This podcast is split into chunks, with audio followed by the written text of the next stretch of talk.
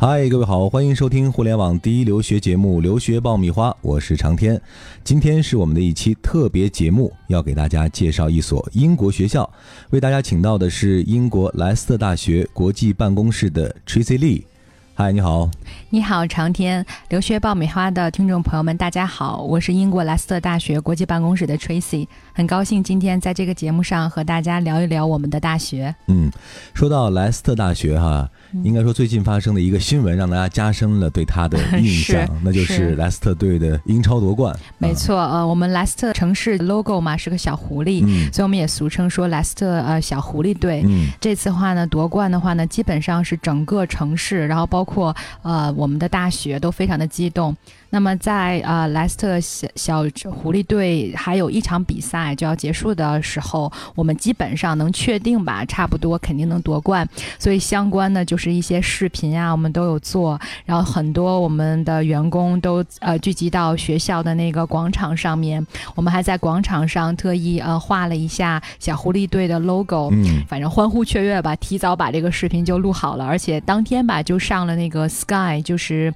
英国的一个体育频道的那个。首页，嗯，反正整个举城在欢呼雀跃，因为确实是有史以来他们是战绩最好的一次，所以非常高兴。而且的话呢，在同一天，然后当时除了这个我们小狐狸队，然后我们的世界斯诺克比赛上面也是我们来自莱斯特的选手夺得了这个世界冠军。嗯，哦，反正双喜临门。这两件事其实是加深了大家对于莱斯特这个城市的印象哈。没错，没错，嗯，因为这两件事嘛，所以大家就记住了啊，原来英格兰有这么一个。城市叫莱斯特，然后它在英格兰的中部，所以话呢，有很多呃国家的这个学生吧，也是因此，然后开始来关注我们，然后想了解一下在莱斯特啊有哪样的这个大学可以让他们来就读。那么当然，他们肯定首选的就是我们莱斯特大学了。这里是互联网第一留学咨询分享节目《留学爆米花》，欢迎继续收听哦。刚刚我们讲的这新闻哈，但其实说到呃莱斯特大学。是一所有着非常悠久历史和传统的学校啊，这个必须要给大家来介绍一下。是的，嗯，我们的话，莱斯特大学的话建校是在一九二一年，哦，然后那个时候的话呢，是由伦敦大学来颁发相关的学位。后来到五七年的时候，女王给授权，然后让我们开始呢自己来颁发自己的学位。嗯嗯，我们的话呢，算是一个比较综合的大学，学科涉猎的话很多，包括像医学呀、博物馆学，嗯，传。媒，然后商科啊，经济啊，然后还有像呃生物、数学等等自然科学，我们全有。整个的话，学校规模上来说也是算中等偏大型的一个校园了。嗯，全日制的话，在校生要两万两千多人。嗯，然后另外还有大概是嗯八千到九千个远程教育的学生。嗯，那在其中的话，国际学生的比例要占到每年的话，大概国际学生是四千多个。嗯，那来自呃非欧。盟的八十多个国家，当然了，咱们这个中国学生的话，肯定是在里边很亮丽的一条风景线。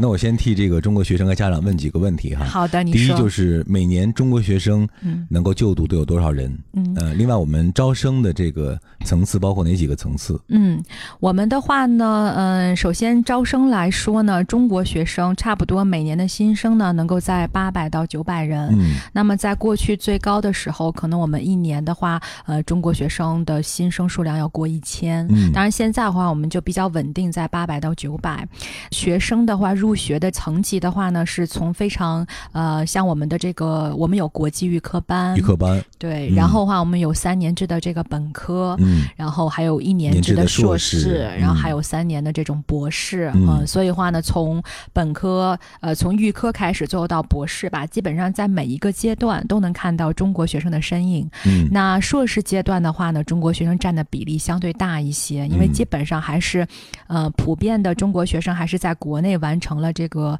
呃四年的这个大学教育以后，会选择出国读书。当然，我们也非常欣喜的看到，就是现在嗯留学有一点低龄化，所以我们的预科班里面国际学生也越来越多，本科学生也有。那我们呢也嗯跟国内的一些高校做了一些合作，所以有一些学生可能就是来自于我们的合作的院校在国内这边的。嗯。那第二个问题就是家长很关心的哈，就讲到，其实我留意到，呃，莱斯特大学一直是稳定在英国大学排名的前三十位啊。我们都说，其实英国，没有差的大学啊，排名前三十或者二十的学校，其实在实力上都比较平均，整体实力都很好啊。是。那说到咱们学校，在专业方面来说，有哪些专业是我们非常拳头的，或者是我们非常具有竞争力的？这个可能是家长。更关注的一个事情啊，是莱斯特的话，作为一个综合性的大学呢，其实我们的很多的学科上呢都是非常领先的，嗯，因为我们呢本身就是一个以教学和研究擅长的大学。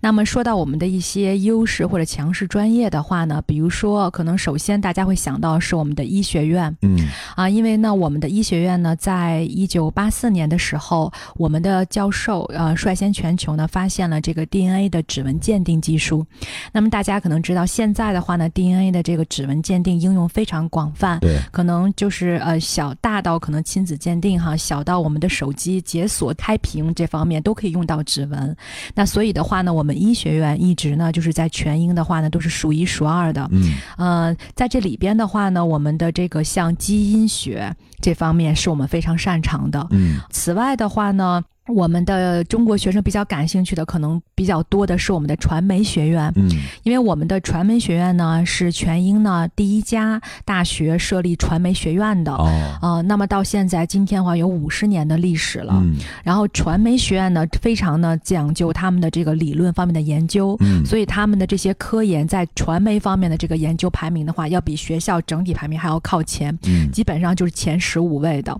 而且他们的话呢，在泰晤士的高等教育报很多专业研究方面的评比上面打分都非常高，嗯，因为他们的大概百分之九十五以上的这种研究发现和他们发表的论文吧，都是世界一流的水平。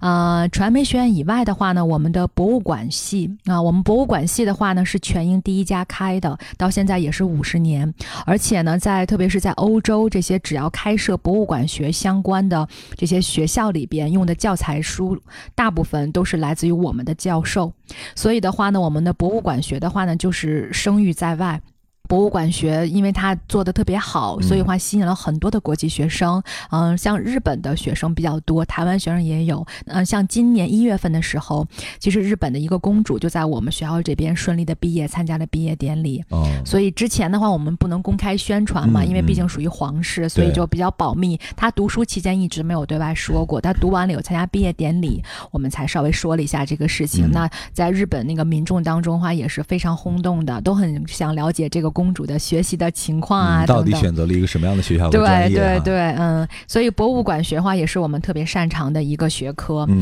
啊，再有的话呢，就是呃，中国学生比较感兴趣的商科，像管理类啊、经济类，我们都非常好，而且开设了很多，就是和比如说当下的一些比较领先的这种呃金融的这些话题呀，呃，就是很紧密的联系在一起的。工程学院也很厉害。那我们工程学院里边的话呢，有开设了像这种机械工程，然后计算机应用，而且很多的话也都是和企业相结合。所以我们有一个两年制的硕士，一年上课，另外一年的话是带薪实习，走到企业当中去。我们那个是叫 MSc with Industry，啊，那个的话吸引了很多的中国学生，好多学生通过这个专业就直接实现了一个就业，然后从而移民。啊，当然男生居多一些，因为。比较工科嘛，女生选的比较少。另外，像我们的数学系里边话，我们的精算专业都是和 CFA 这些有认证的，所以呢，给学生的话呢，就是不光上他们拿到了一个学位，同时的话也是帮助他们在职业生涯上面又多了一个呃敲门砖。所以的话呢，这些的话都是非常的热门的，而且中国学生也都很感兴趣。嗯，列举了大概有六到七个专业哈，差不多，就是非常实际的。现在学生可以选，因为我们知道今年的申请季其实刚刚过去，准备大家开始新的一年的申请了。嗯，那在这个时候呢，明确自己的专业方向，特别是目标学校的这些优势专业，嗯，啊，有助于大家更好的去。做出选择，没错，因为我经常话呢，有学生和家长就会来问说，呃，怎么来选择这个专业？我觉得呢，一方面呢，就是呃，我自己的感觉吧，在决定呃专业方面话呢，还是要先看这个学生自己本身的意愿、兴趣点。因为我经常会见到一些学生，可能学的不是很理想的话，他们通常责备的都是说父母，说因为这个专业是父母给我选的，不是自己本来的意愿，对，我不想学。所以话，兴趣真的是原动力。所以话呢，首先要。要明确学生的这个兴趣在哪儿，然后如果知道他的兴趣点以后，然后再对应的去看哪些学校开这些专业，然后的话呢，再进一步的再看呢，除了看一个学校的综合排名以外，还有的话，我觉得要看这个学校的这个地理位置，因为这个学校的地理位置呢，不光呢决定了说。这个学生可能在这个城市的一个生活质量，同时呢，也决定这个学生可能未来的一个就业，包括他是不是很容易找到一个实习。同时的话，换一个角度想，就是说，如果这个学校所在位置好，它才能吸引到很多的这种呃非常优秀的老师来教学。因为老师同样的选择一个工作，他也要选一个生活便利、各方面比较好的城市。所以我觉得 location 就很重要。然后呢，再看的话，就是这个。专业所在这个系，那么它呢，在相关的一些因呃相关的一些研究排名榜上面，他这个专业上面的学科的排名怎么样？因为你前面几个已经把这个范围越画越小嘛，所以当你画到一个非常小的范围里面以后，再看它的专业排名，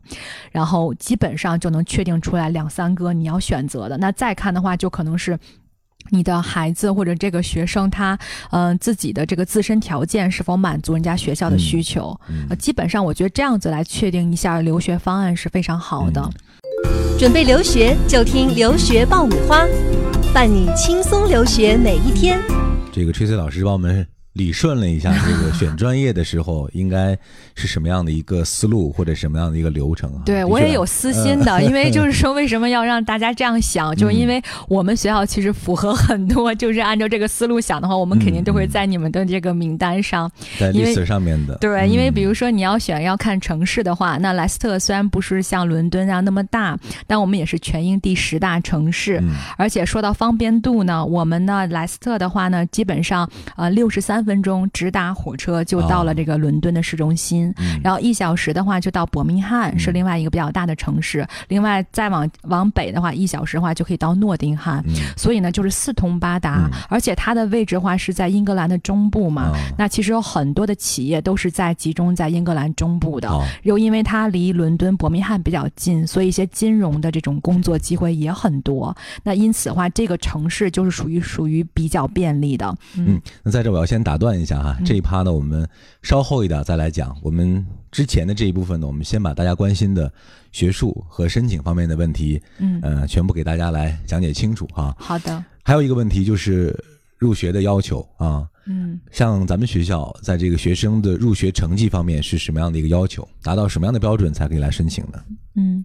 我们呢，针对不同的这个学院，然后录取要求的话呢，是有些差异的。那么，举例拿硕士阶段来说，我们主要呢是看中国考生的话所毕业的一个院校，还有他的一个专业的成绩。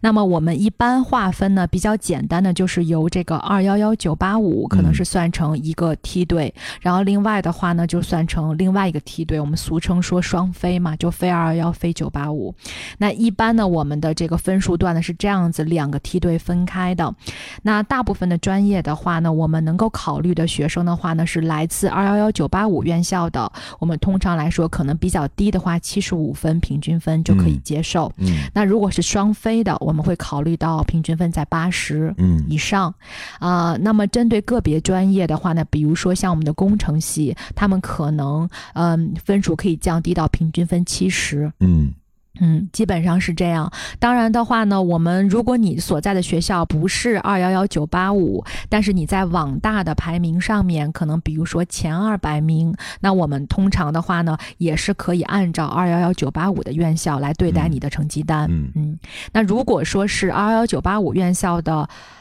二本或者是三本专业的话，我们通常对待的标准是按照双非来算的，所以就分数线会更高一些。嗯，那这里边的话呢，我们。目前来说，分数线卡的比较严的，嗯，主要是我们的传媒学院，嗯，因为我们传媒学院的话呢，就是对呃学术啊、理论这些要求非常高，所以呢，他希望呢收到的学生的话呢是有一些传媒相关理论背景的，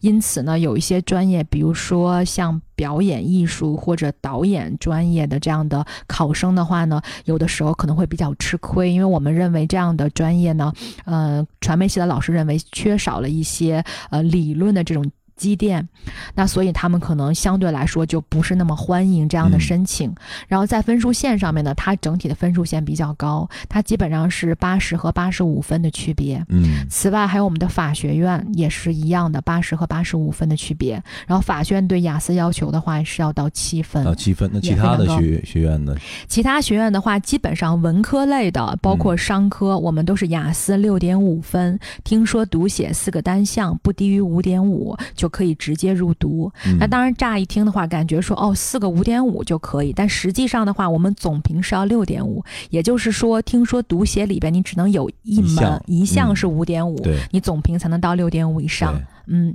那如果说是我们理工类的，比如说计算机工程这一方面，那我们的话直读的要求雅思是六分，嗯，然后呢，听说读写不低于五点五就可以。当然，如果说整个学生满足不了这个条件，我们还是有课前语言班可以让学生来办的，比如说十周的或者是六周的课前语言班都有，可以有一个过渡，有一个过渡，嗯，这是讲到的研究生的这个录取的条件，对，那本科生呢？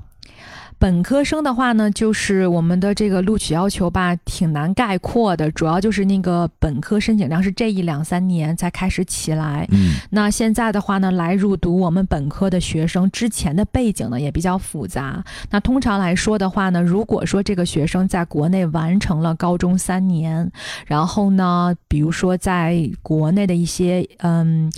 重点大学，然后读了一年的大一，或者是读了一个国际预科，我们可以考虑。嗯，我们不接受就是高三毕业直接来升我们的本科，高三毕业学生来读我们的国际预科。但如果说他在国内的大学，无论是上国际预科还是普通的大一，我们都能承认。那么这样子话呢，我们是高中成绩会作为参考，嗯然后高考分我们也会看，但主要的话也还要看的就是他在大学阶段的表现。那通常来说，我们期待的分数的话呢，可能是八十到八十五分，也是通过二幺幺九八五和双非。这样来区别的，对。但是工程学院相对来说分数会低一点。那工程学院本科阶段话有两个级别，一个叫 B Eng，就是三年下来以后拿一个呃工程学的本科；还有一个叫 M Eng，就是说四年下来本硕连读啊，拿一个硕士。本硕连读的那个的话呢，可能呃起分的要求话还是要在八十左右。但如果是读 B Eng 的话，我们可以降低到七十五。然后平均分以上就可以。当然，现在也有一些学生的话，可能。高中毕业，然后就到海外，比如说到英国去参加一些呃教育集团他们做的这种呃在大学里边的这种国际预科班。如果他本身已经在英国读这种国际预科，那我们的分数线是不一样的。嗯，在英国就读的国际预科班呢，我们的呃一般来说是看平均分六十到六十五分就可以。嗯，那如果说这个学生是在国内这边读的国际高中，比如说像 A Level，那我们大部分的。呃，专业的话，A level 的话会要求的分数是 A B B 这样子。那一般来说会比较在意学生学没学过数学。那如果是数学系或经济系，可能还会希望看到高数的成绩。嗯，呃，如果说中国学生读 A level 选择了 Chinese 中文作为 A level 的成绩呢，我们大部分是可以接受的。啊，医学院不接受。嗯。基本上就这几类吧，然后 IB 我们也可以考虑，一般是在三十六到三十八分这样子。当然现在的话呢，就是我不知道留学爆米花里面有没有一些学生是正在读国际预科或者 A Level，准备九月份入读的。因为我们从八月十几号开始就进入了我们本科的一个补录阶段。哦，那在本科的补录阶段，八月份呢，我们的分数线会有所调整，可能话呢降低到比如说 BBC 或者是 BC。C 这样的一个阶段，那现在的话，具体的这个呃能降低到多少分，我们的这个相关的部门们还在做测算统计。嗯，那八月份的时候，我们会全部公开在我们的网站上，会有一个补录的一个嗯热线电话和一个网页，那个里边就会列得非常清楚，我们最低能降到多少分。嗯，我们的话呢，商学院基本上。特别热门，传媒学院也是，所以补录他们有可能会参加，但基本上就参加的第一天完了以后，就名额可能不是很对，就不多，一天结束基本上就会满。因为我们在补录阶段的时候，英国时间早上六点半，我们就已经热线电话就都有同事在了，我我也会参与，然后所以话我们一这样子话是直接连下来整整一个礼拜的时间，所以补录而且是全球在补，非常的快，就基本上电话一通，我们这边系统上就敲信息。如果学生你能够提供 UCAS 的那个 number，马上就可以看到你所有的成绩。嗯，因为如果是英国的 A level 的成绩的话，会自动录入到系统里面，我们就能看到，然后开始做测算。所以补录的话就是满位非常快，而且国际学生和英国本土甚至欧盟的学生都是同时参与的，对，同时竞争这个位子非常激烈。所以希望大家不要赶到那一刻，就是最好是尽早。但如果说真的成绩出来了，有一些呃跟理想有一些差异的话，倒不要害怕。怕就是补录还是一个机会有一个，最终的机会，没错没错。嗯，如果我们的听友里面现在有这种需求的朋友呢，也可以通过我们的节目和 Tracy 老师来联系。大家可以把大家的信息发送给我们，我们会转交给 Tracy 老师。嗯，前面我们有很大的篇幅讲到了。大家关心的一些录取申请和学术方面的一些事情啊，当然还有很多事情大家会非常关心，比如说我们的学费怎么样？另外，在莱斯特这个城市生活成本高不高？嗯，就业前景怎么样？呃，另外选择这样一个城市，